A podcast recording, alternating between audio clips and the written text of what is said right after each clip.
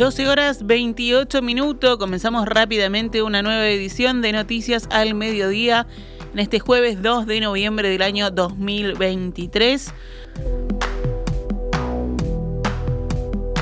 Nos vamos con las noticias. El senador del Partido Nacional, Sebastián da Silva, lamentó hoy lo sucedido en torno al pasaporte otorgado al narcotraficante Sebastián Marcet y los intentos de integrantes del gobierno de ocultar información sobre el tema, situación que fue revelada por la ex subsecretaria Carolina H. ayer al declarar ante la Fiscalía.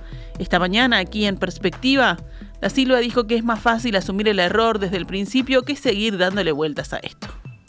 Eh, hay que asumir que el error es no haber admitido que Balbi nos ganó a todo el gobierno en el episodio de Marcet, ¿sí? Este, a partir de no asumir ese error es que comenzamos a, a padecer todo tipo de errores y de horrores, este, que termina con eh, conversaciones grabadas eh, de la forma que ustedes habrán descrito.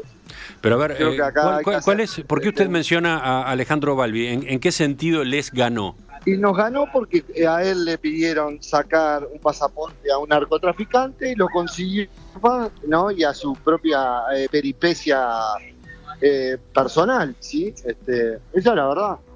A partir de ahí, eh, al habernos ganado, nos, nos dimos cuenta tarde y mal de todo y no teníamos cómo justificarlo y bueno, empieza todo esta, esta telenovela